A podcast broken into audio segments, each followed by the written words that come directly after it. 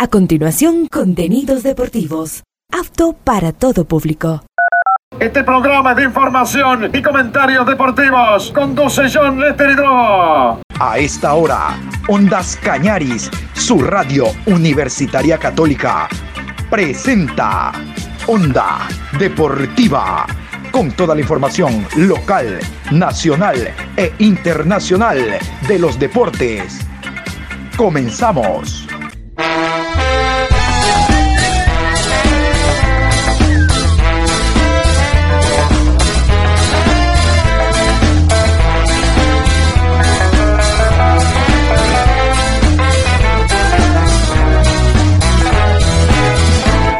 Ahora vamos a bailar para cambiar esta suerte. Si sabemos gambetear para ausentar la muerte. Vamos a bailar para cambiar esta suerte. Si sabemos gambetear para ausentar la muerte.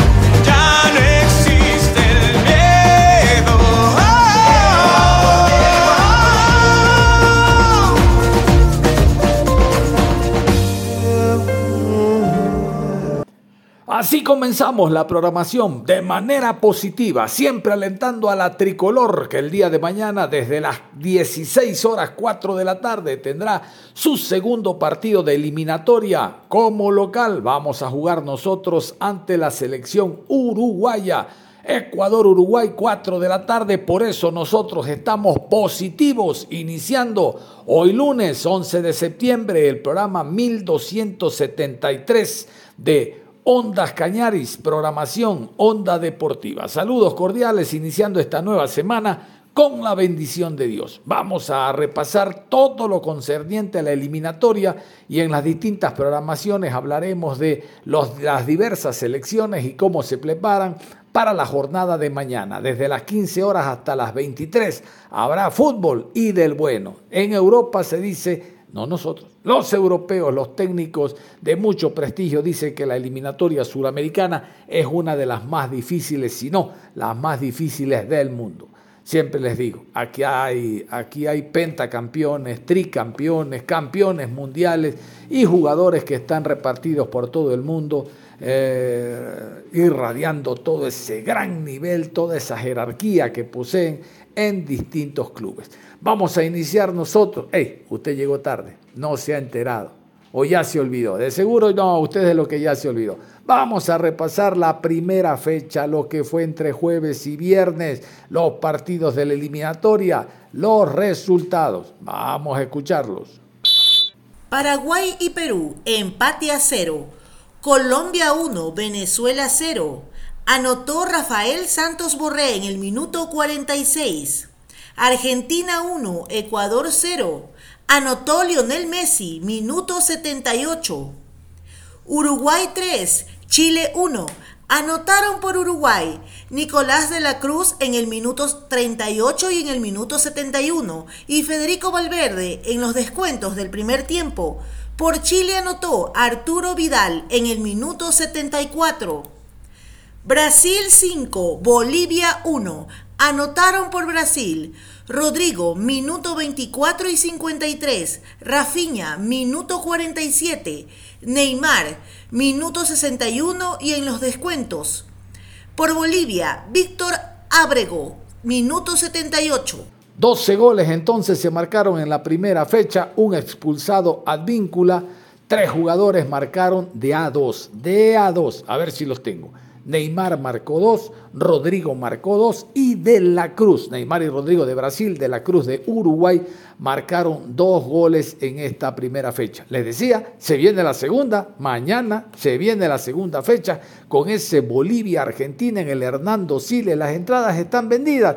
Hace uh, mucho tiempo están vendidas las entradas. Vámonos a continuación con los árbitros y los horarios oficiales de Conmebol, de manera cronológica, iniciando por el Bolivia-Argentina y terminando por el Perú-Brasil. Escuchemos.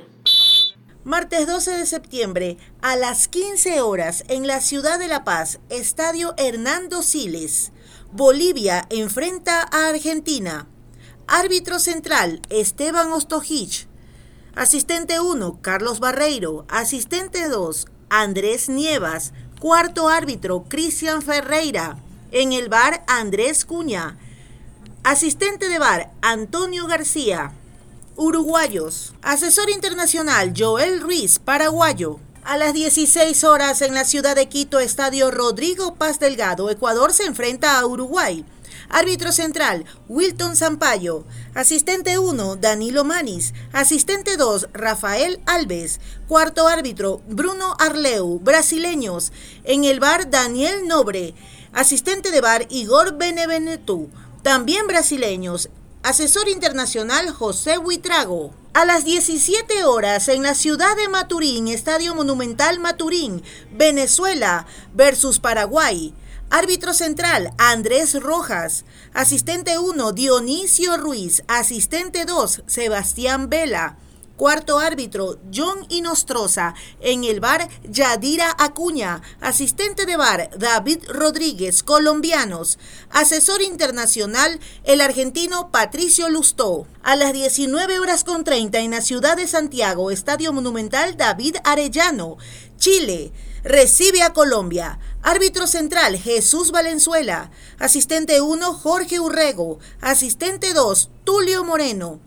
Cuarto árbitro, Ángel Arteaga. En el bar, Juan Soto. Asistente de bar, Carlos López, venezolanos. Darío Ubriaco, uruguayo, asesor internacional. Último partido de la jornada. En la ciudad de Lima, a las 21 horas, Estadio Nacional, Perú versus Brasil. Juez central, Fernando Rapalini. Asistente 1, Diego Bonfa. Asistente 2, Facundo Rodríguez. Cuarto árbitro, Pablo Echeverría. En el bar, Germán Delfino. Asistente de bar, Silvio Truco. Argentinos. Asesor internacional, Jairo Romero de Venezuela.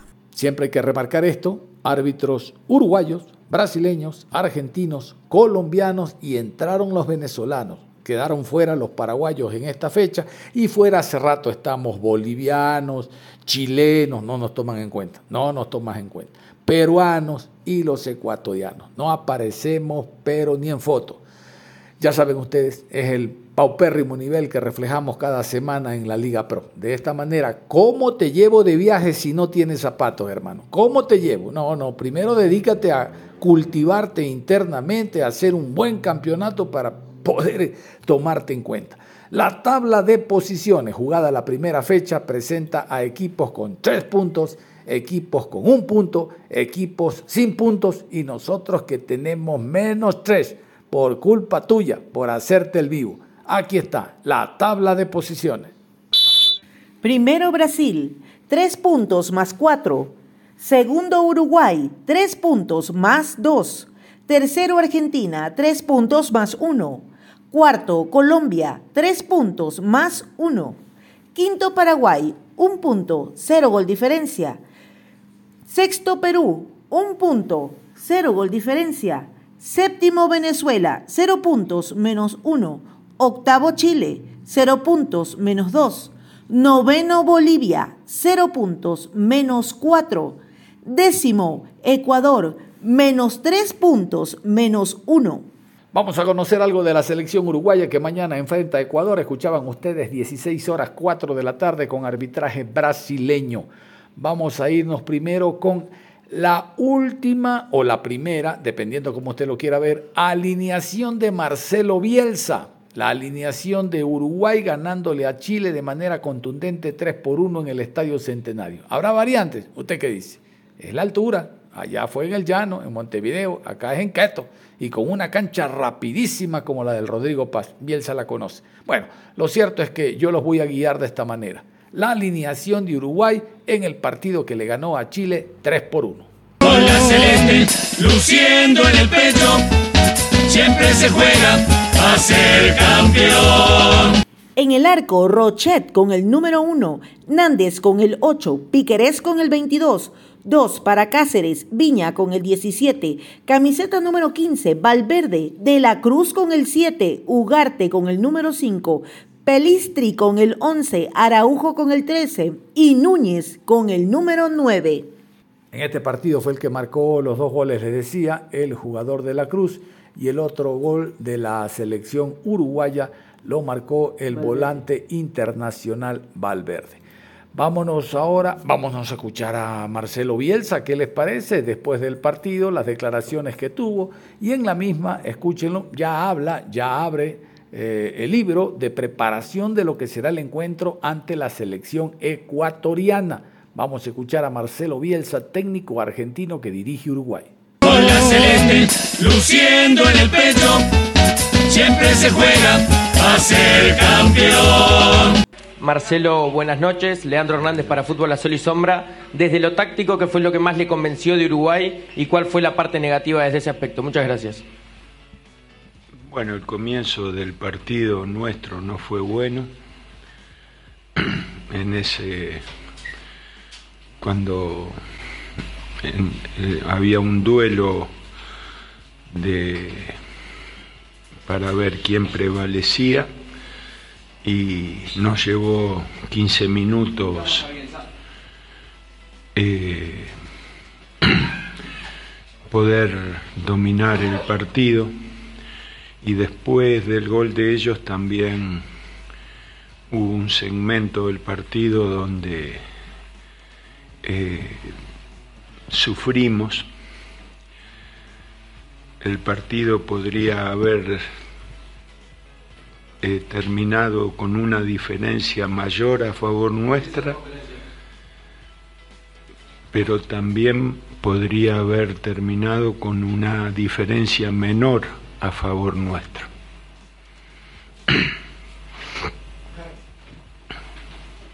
Marcelo, ¿qué tal? Buenas noches. Diego Martini de TV Ciudad. Felicitarlo por el triunfo y consultarle por algunos aspectos tácticos que tienen que ver con ofensivas de Uruguay, porque se repite un común denominador en el ataque, que son transiciones rápidas, con pases muy precisos, y consultarle cómo se ha ido trabajando eso a lo largo de estos días, pensando que son jugadores que los tiene hace muy poco. Muchas gracias. Bueno, como usted bien dice, no es algo que, lo hayamos trabajado tiene que ver con, el estilo de los jugadores y las cualidades de los jugadores.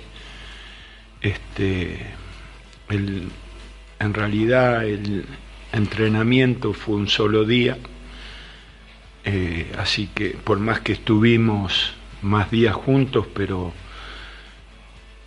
por los viajes, por los por la necesidad del descanso, eh, posterior al partido que jugaron el fin de semana en sus clubes y previo al partido que jugamos hoy, solamente pudimos entrenar un día, entonces digamos que nada de lo que el equipo mostró tiene que ver con producto de la influencia del trabajo.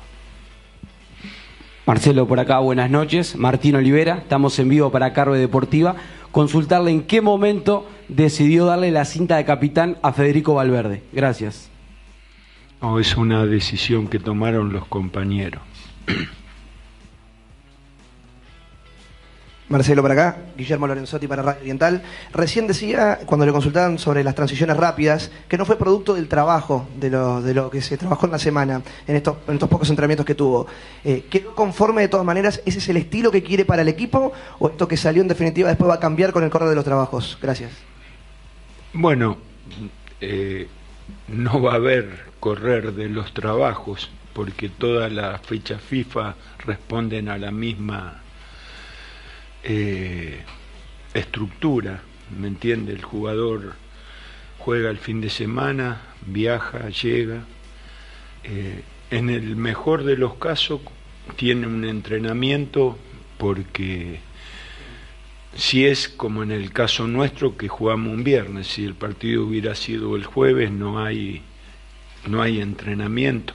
Entrenamiento en el sentido de que un entrenamiento exige consumo de energía y, eso hay que hacerlo después del descanso del partido que jugaron en sus clubes y previo al partido eh, de, selección. Así que a mí me gusta el estilo de los jugadores uruguayos, pero son el, el modelo de juego lo imponen las individualidades, no el entrenador. Marcelo, Pedro Figueredo para Radio El Espectador, tuya y mía. Eh, estamos en vivo. Quería consultarle, ante una impresión personal de, que quizá estoy equivocado, de unos primeros minutos de nerviosismo, quizá entre los zagueros y, y el golero a la hora de salir jugando, ¿cómo usted le transmite la tranquilidad a ellos para que puedan llegar a lograr el modelo que usted pretende que claro, ellos son muy necesarios a la hora del pase y la conducción. ¿Cómo se le habla al jugador para que tenga esa tranquilidad y se anime a, hacer ese tipo de jugadas que quizás con la inexperiencia o con el estadio lleno y primer fecha le genera un poco de nervios? Gracias.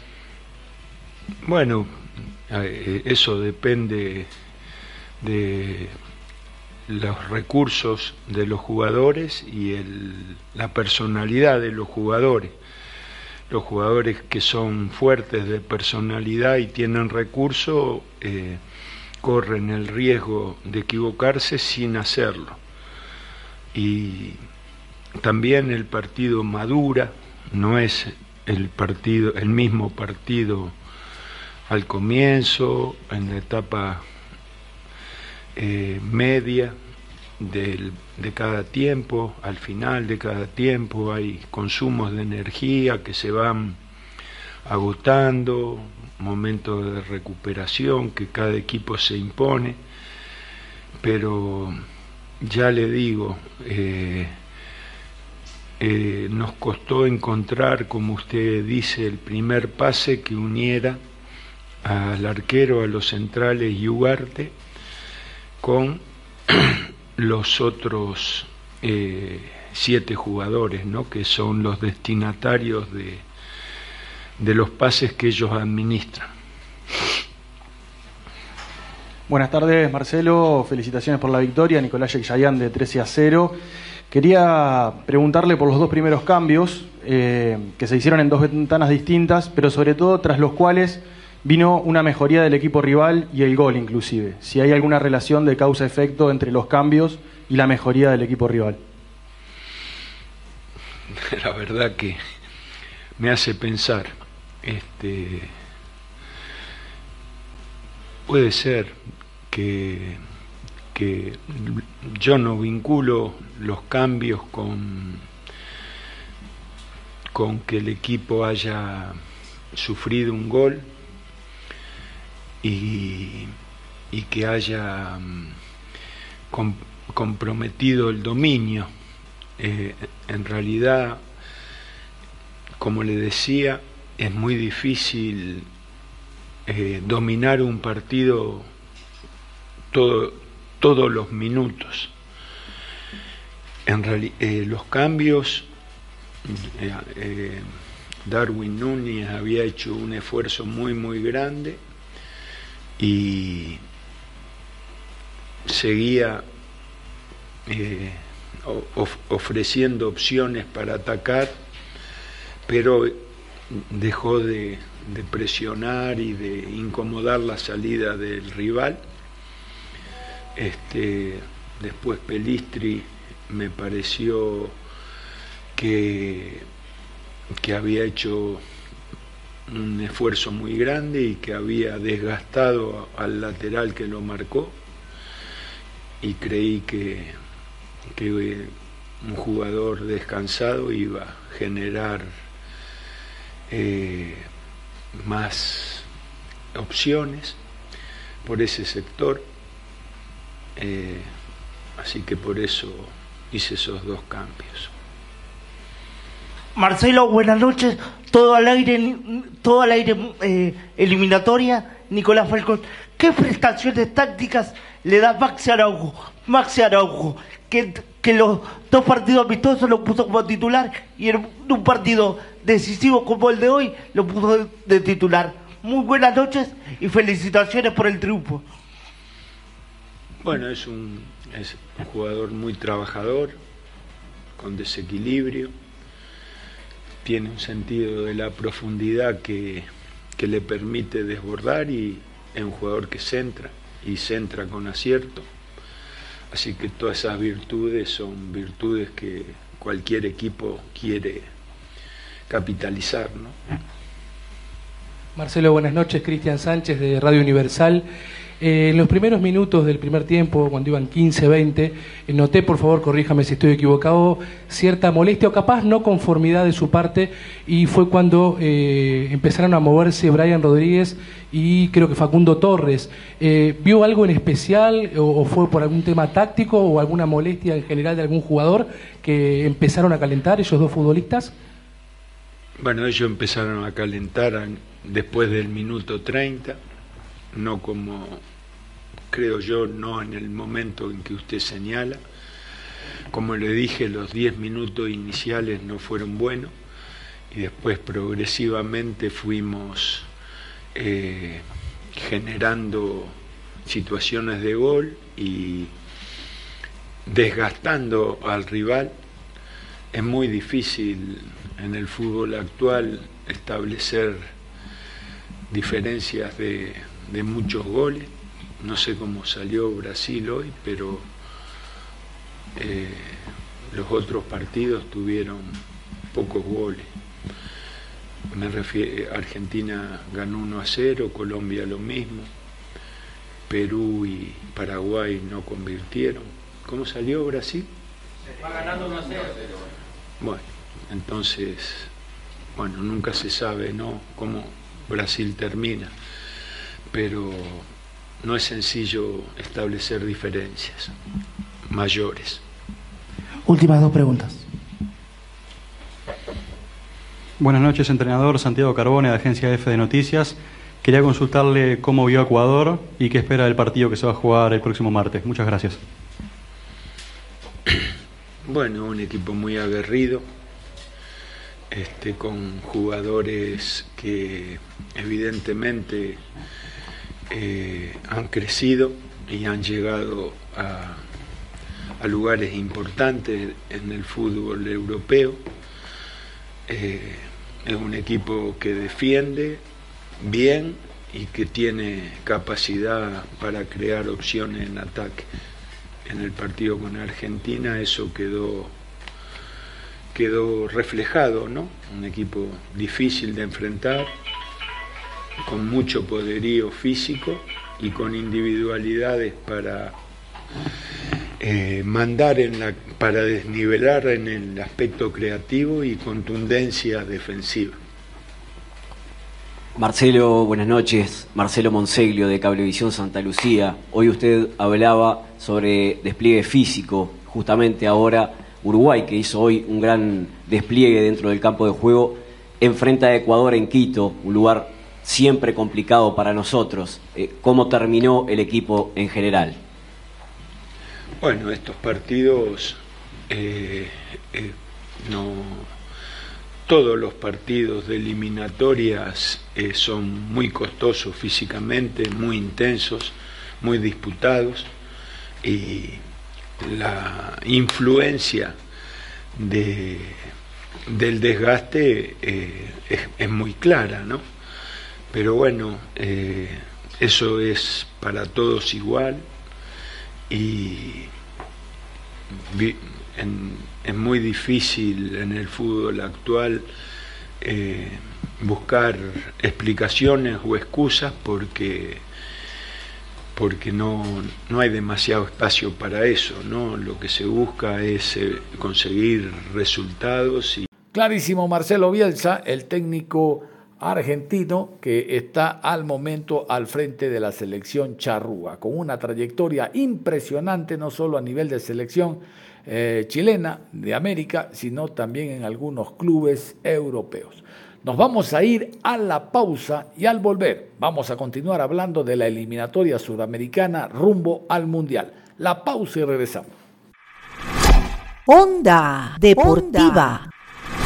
Regresamos con Onda Deportiva.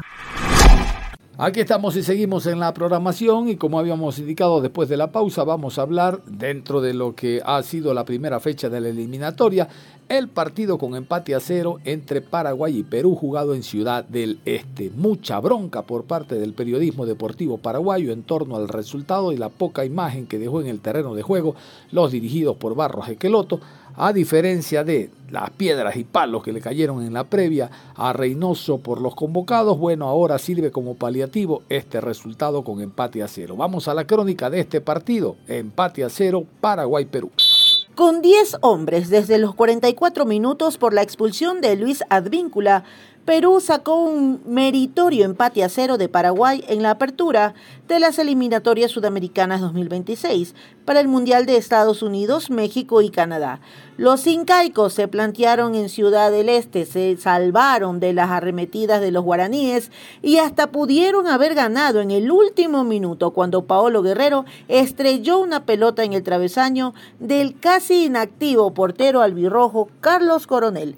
La impotencia y la desesperación se apoderaron de los paraguayos, que fueron aplaudidos al término del primer tiempo por sus ocasiones desperdiciadas, pero silbados al final del encuentro por el contraste del empate con sabor a derrota. Los peruanos soportaron a duras penas el remalazo albirrojo en el primer tiempo, pero perdieron el más influyente de la saga, Luis Advíncula, expulsado a los 44 minutos por doble amonestación, secuela de la ciclópea defensa ejercida por evitar la caída de su arco. Con gran despliegue físico en el medio campo, la ofensiva guaraní generó peligrosos ataques que merecieron la conquista. Un remate en el palo del defensa Gustavo Gómez, otro del volante Diego Gómez, uno más de Miguel Almirón, todos en el primer tiempo impidieron el triunfo guaraní. Los locales fueron favorecidos inclusive con expulsión de Advíncula, un factor clave de su equipo. A los 15 minutos el jugador de Boca Juniors rebanó al delantero Ramón Sosa de Talleres de Córdoba para detener su carrera hacia el área. A los 22 minutos el delantero Gabriel Ábalos remató de zurda y su disparo pegó en el palo izquierdo de Galese. Sosa, la pesadilla de los peruanos, forzó una nueva amonestación, esta vez para Miguel Araujo, que tacleó al moverizo atacante albirrojo cuando se proyectaba veloz por la izquierda a los 25 minutos. Los paraguayos reclamaron un minuto después una falta penal de Advíncula que el árbitro uruguayo Andrés Matonte no sancionó. En otro ataque, Sosa remató por el palo y del rebote. Un contragolpe de los incaicos por poco se traduce en conquista de Andy Polo. Su remate cruzado de izquierda a derecha se fue por centímetros afuera. Los peruanos no cejaron en una marca implacable para repeler la ofensiva albirroja. A los 86 minutos, Paolo Guerrero sorprendió con un remate de larga distancia que se estrelló en el travesaño. En la réplica, Romero y Carlos González estrellaron cada uno a su turno la pelota en el palo a los 87 minutos. La fortuna favoreció a los peruanos cuando en el descuento se acalambró Almirón producto de su intenso despliegue físico. Hay dos cosas que anotar. La primera, la gran actuación del arquero Galese. No es Gallese, oye, es Galese. Se escribe doble L, se pronuncia una, es Galese. No es nuevo, ha tapado eliminatorias, Copa América, actualmente en la, en la Liga Norteamericana. Galese, hizo una gran actuación. Y la pésima fue la de Matonte, el, el, árbitro uruguayo que no pitó ese penal que ustedes escuchaban y que Advíncula debió haberse ido mucho antes, porque Advíncula jugó al filo del reglamento. Vámonos ahora con la alineación. Vamos con los locales. Guillermo Barros, Esqueloto y los 11 en Ciudad del Este. Estos fueron los 11 albirrojos. Coronel con el 1 en el arco, Rojas con el número 2, Riveros con el 21, 15 para Gómez, Balbuena jugó con el 5, Villasanti con el 23, camiseta 18 para Gómez, Cubas con el 14, Almirón con el número 10, Sosa con el 19 y Ábalos con el número 9. Una serie de excusas fue lo que se escuchó en rueda de prensa por parte de Guillermo Barros Esqueloto en torno a este empate a cero, a no ser eficaz y no marcar goles en Ciudad del Este. Vamos a continuación con parte de la rueda de prensa de Barros Esqueloto. La verdad sí, quedó un sabor un poco amargo porque tuvimos muchas situaciones de gol, manejamos la pelota, Incluso en el primer tiempo, cuando fuimos 11 contra 11, había una diferencia notable. Llegábamos claramente por afuera, por los costados. Quizá nos faltó eh, acertar y también creo que el arquero de, Perú, Vallese, tuvo una noche muy buena, es un gran arquero y sacó a, relucir su capacidad como futbolista. Y el próximo partido creo que tenemos que ir... Eh, de a poco, ¿no? Entrenar cuatro o cinco días previo al partido con Venezuela. Eh, obviamente vamos a salir a ganar, porque siempre salimos a ganar. Pero hay que ver la forma. Nos vamos a enfocar ahora en Venezuela y analizaremos, pero la verdad hoy me voy muy contento en el rendimiento. Nos faltó la cuota de suerte que, que cualquier equipo tiene que tener. Pegamos cinco tiros en los palos donde la verdad fue muy injusto que hoy Paraguay no gane. Profe eh, Guillermo Gustavo Gavilán para Deporte Total, media cadena. Eh, ¿No le da la sensación que la expulsión medio le colocó algo ansioso al equipo? Eh, equivocaron de lo que, de todo lo bueno que hicieron en la primera parte, equivocaron en la segunda y le hago una consulta. ¿No le pareció que Paraguay necesitaba en un momento dado forzar más con un otro referente más de área, profe? Mira, creo que en el segundo tiempo de repente la responsabilidad de tener que manejar la pelota, que lo hicimos porque en la tenencia, si vos vas a esa estadística, hay una diferencia notable, quién manejó el partido con respecto uno al otro, y obviamente en el segundo tiempo nosotros íbamos a manejar la paz por tener un jugador de más, pero aún así tuvimos cuatro situaciones muy claras de gol en el segundo tiempo. Eh, sabiendo que el equipo se iba a defender, el rival, nosotros aún así le generamos cuatro situaciones muy claras como para abrir el marcador que no tuvimos o la mejor definición o la suerte. Quizá la actuación también de Gallese fue fantástica y eh, logró que mantener el cero en su arco. Pero en otras, otras veces la impaciencia, la necesidad de ir a buscarlo, el jugador que tenés de más que te cree que el central puede ir, que puede ir el lateral, que podemos ir todos y terminás perdiendo de contra. Tuvimos la tranquilidad, siempre estuvimos bien parados, tuvieron un scratch en el palo con un tiro de, creo, de Guerrero, de lejos, nunca nos generaron ni aún 11 contra 11 situaciones claras de gol y la verdad, lamentablemente no ganamos, pero el equipo lo hizo muy bien, hizo lo que entrenamos, quedó claro que merecimos ganar claramente y ahora trataremos de ganar en Venezuela, recuperar estos dos puntos que perdimos y estar ahí en, una posición con expectativa en un torneo donde recién arranca, ¿no? una o dos fechas irán después del partido con Venezuela, eh, pero nos gustaría siempre vernos en una posición donde Paraguay esté siempre cerca de, de ir, a, de ir logrando el objetivo, ¿no? que, que es ir al Mundial. Guillermo, buenas noches. Pedro Torres para Tío Sports. Más allá de que los análisis habitualmente son colectivos, no individuales, eh, quiero resaltar dos aspectos positivos desde el costado individual. Andrés, porque me parece que es resistido ciertamente por nuestra afición, me parece que hizo un muy buen partido eh, dentro de las características que tiene y seguramente lo que le pedís. Y la aparición de Ramón, que realmente desbordó bastante, se mostró no solamente en la faceta individual, sino también conectándose y generando mucho juego por su costado. Yo creo que el equipo, más allá de los nombres individuales que vos nombrás que fueron, una actuación muy buena, me parece que el equipo demostró estar a la altura, ser superior a un equipo que ha peleado hasta el último partido las eliminatorias pasadas de llegar al Mundial y la verdad merecimos ganar. Ahora no logramos ganar, tenemos que, sabemos y somos conscientes que el día que nos toque jugar en Perú vamos a tener que sacar un resultado positivo para recuperar estos puntos o ganar el próximo partido con Venezuela. Pero lo que te da tranquilidad es que el equipo está a la altura de, del rival. Eh, y que tenés muchas expectativas para el futuro. No, hay una ilusión Sosa, no jugó Enciso, Miguelito anduvo muy bien. Eh, como vos decís, los volantes centrales, los, lo- los centrales defensivos nos dieron seguridad, los dos laterales por los costados llegaron al fondo.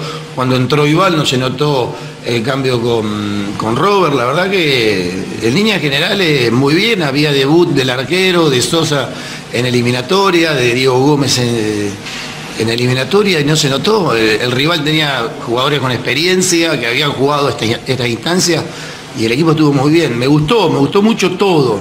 Ahora, obviamente, hubiera querido ganar y nos hubiera dado una tranquilidad, pero también a veces jugar de local y tener que dar ese paso, más aún cuando Perú perdió el hombre y seguimos en ese camino de adueñarnos del partido, de la pelota, de las acciones, me gustó.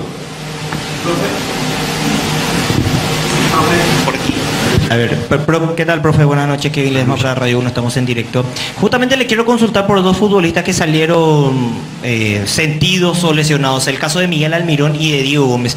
¿Cómo están cada uno de ellos? Porque le vimos a Miguel Almirón eh, saliendo muy mal del campo de juego. No, eh, hablé recién con él, está bien, estaba muy cansado, acalambrado, obviamente el debut, los viajes, la recuperación, no, no tenés una semana, tenés tres días y, y enseguida jugás un partido de alta intensidad como este y el compromiso que tienen obviamente los obliga, los obliga a dar todo y llegan exhaustos eh, en el segundo tiempo sobre el final del partido, pero están bien, no, no tienen lesión. Es decir, espero de acá al próximo martes se puedan recuperar y puedan estar en el partido con Venezuela.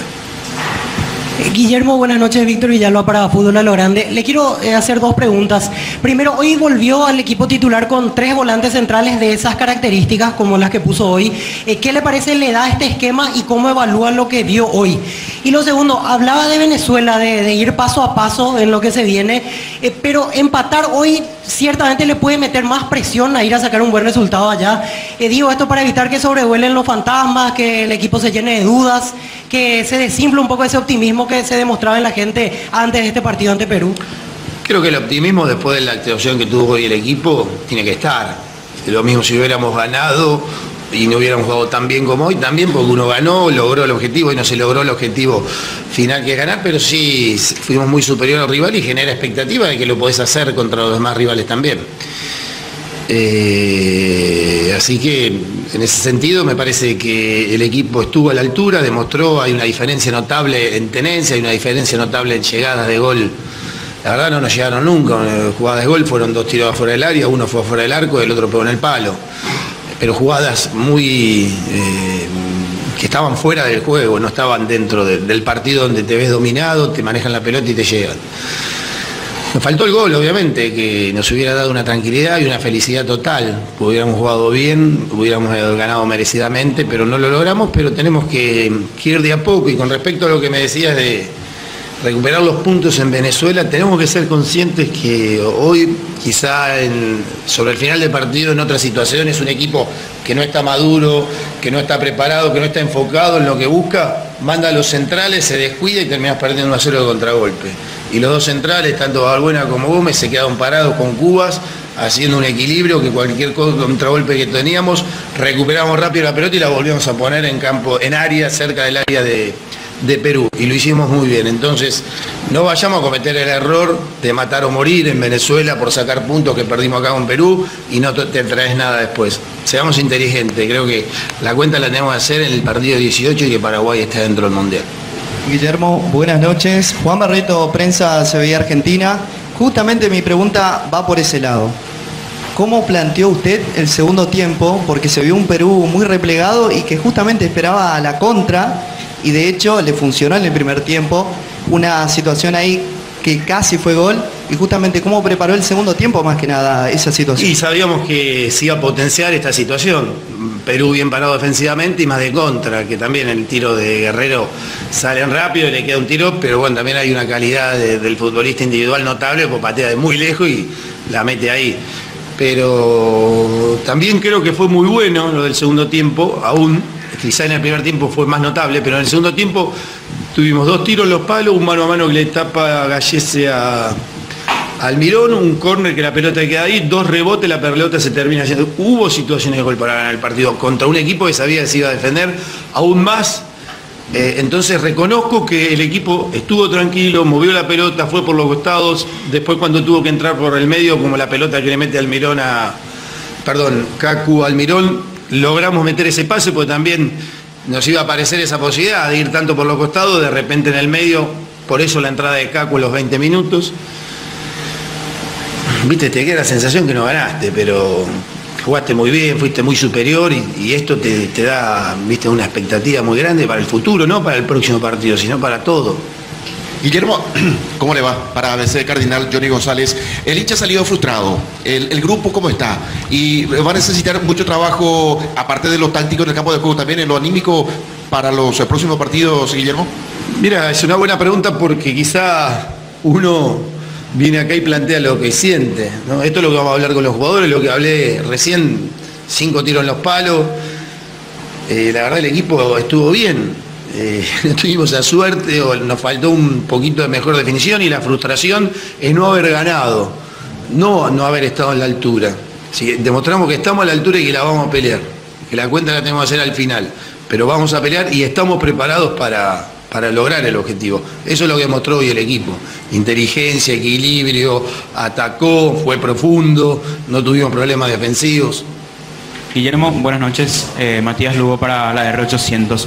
¿Cuál fue la lectura previa finalmente del partido como para relegarlo al, al Cacu y si después de este partido él podría ser considerado de arranque porque se veía un gran cambio desde su ingreso?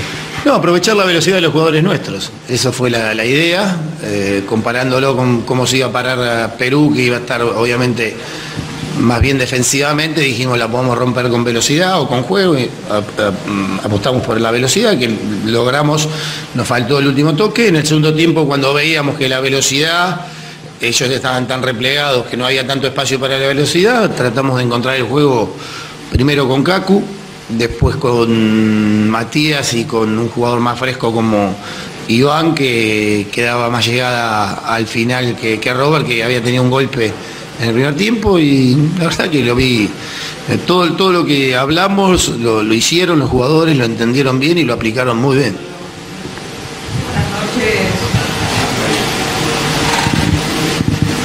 Buenas noches, profesor Brenda Vera para Panorama del Deporte Paraguay. Independientemente a que la selección paraguaya fue muy superior a Perú y faltó el gol, ¿No le pareció a usted que los cambios fueron un poco tarde teniendo en cuenta que ya en el segundo tiempo eh, Paraguay ingresó con, con, un hombre de más? Y también por otra parte, ¿qué le pareció el debut de Carlos Coronel? Bueno, el debut de Carlos Coronel fue bueno, no le hicieron goles, le llegaron poco y estuvo atento, respondió bien, hubo muchas, muchas pelotas que él tuvo que cortar fundamentalmente en el primer tiempo en pelotas largas, donde estaba bien parado fuera del área y, las cortó y, repartió bien una vez que venido de la pelota. Y con respecto a los cambios, la respuesta es, no, he hecho un gran análisis, sí, no, si no los hubiera hecho antes, pero me parece que tuvieron tiempo los jugadores de poder hacer lo que nosotros habíamos hablado en el entretiempo, el equipo seguía siendo profundo. Eh, y bueno, después en un momento también tenemos la, la- posibilidad de cambiar por un poco de velocidad, por toque como con Cacu, y Cacu entró y entró muy bien, pegó un tiro en el palo, un pase gol clarísimo a Miguel. Eh, no sé, viste, esas son respuestas que capaz si hubieran entrado antes hubieran, hubiéramos ganado, no sé. La verdad es, difícil tener esa perspectiva de, saber qué hubiera pasado si lo hubiéramos hecho antes. Pero te reitero, eh, entiendo la ansiedad, la frustración de no haber eh, arrancado y de local ganando, pero también entiendo que fue un equipo muy inteligente, que nunca se desarmó, nunca quedó mal parado, eh, siempre intentó por un lado, por el otro y encontraba el camino, pero se encontró con un gallese fantástico. Vamos a continuación con los 11 de Juan Reynoso, los 11 de la selección peruana. Galese con el 1 en el arco. Advíncula con el 17, Trauco con el número 6, Abraham con el 2, Araujo, camiseta número 5, Tapia con el 13, Yotun con el número 19, 18 para Carrillo, Polo con el 7, González con el número 16 y Guerrero con el 9. Lamentablemente no hubo rueda de prensa por parte de Juan Reynoso. Cuentan los peruanos que cuando él se sentaba e empezaba a hablar, ¡boom! Se fue la luz, se fue la luz, se fue la energía en Ciudad del Este.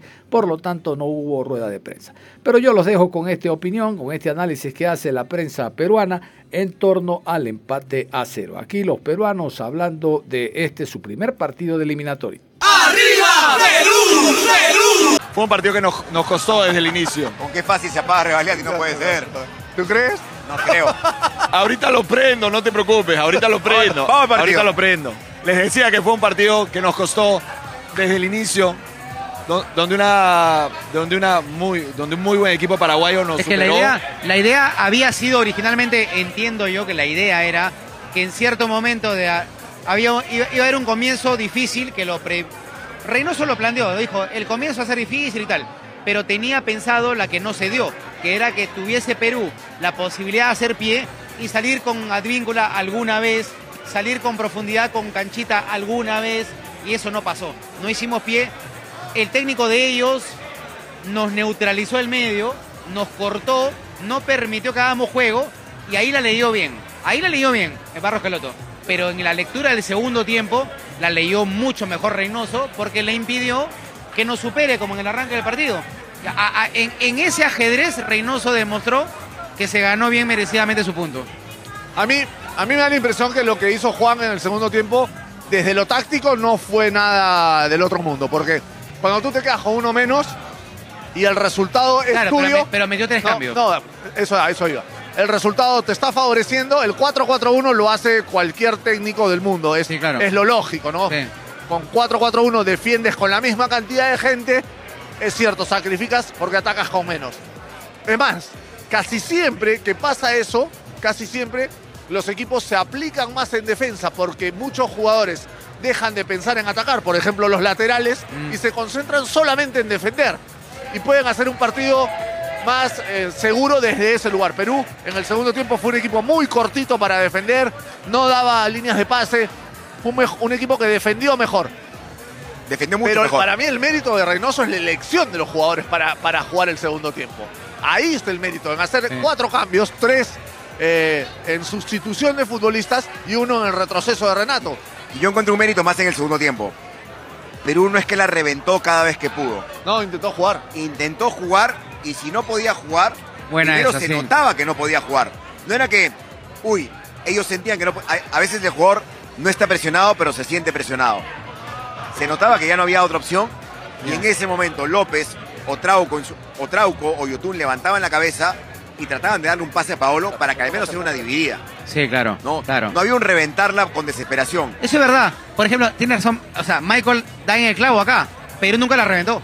Ni en el primero ni en el segundo. En alguna, obviamente, bo- bola dividida en el área, la hemos sacado, pero al medio, no fuera de la cancha. Pero para mí, reventarla es sacarla de la cancha para que acabe la jugada y comience otra. Perú nunca reventó la pelota. Nunca. En los 90 y pico de minutos que se jugó. Sí. Así es. Ahora, la gran deuda es con la pelota, ¿no? La gran deuda es con la pelota. Con la pelota, con la pelota en el segundo tiempo tuvimos una posición larga interesante que no termina bien por un pase de Polo que pudo, pudo ser mejor, se apuró Polo.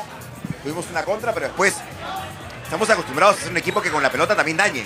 Claro. No solamente de, repente, de manera casual o por una circunstancia eh, única del partido, sino como una idea de juego.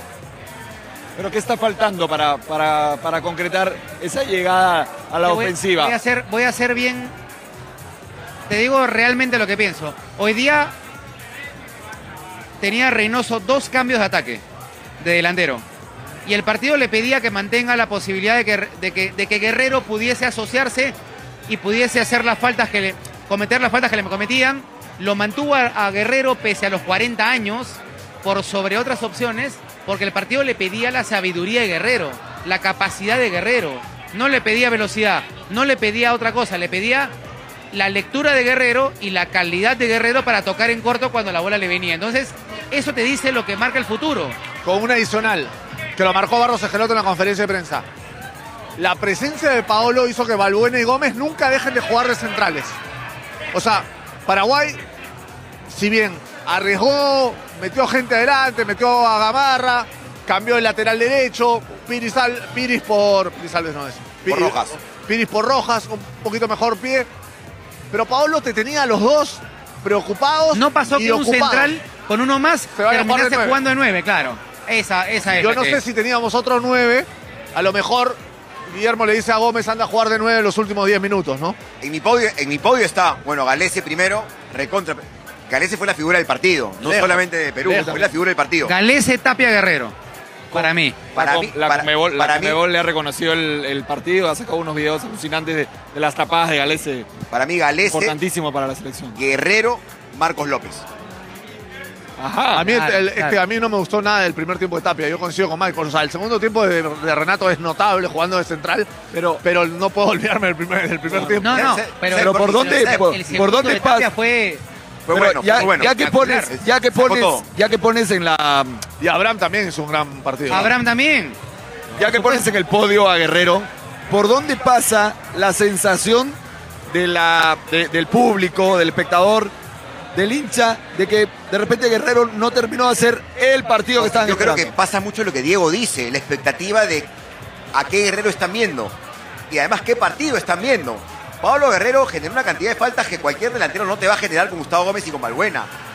No es fácil ser el único atacante, estar aislado y lograr que el equipo descanse en una falta que, que solamente la logra un delantero como Paolo, no Mira, cualquiera. Hoy día, es cierto, el árbitro nos dio y nos quitó.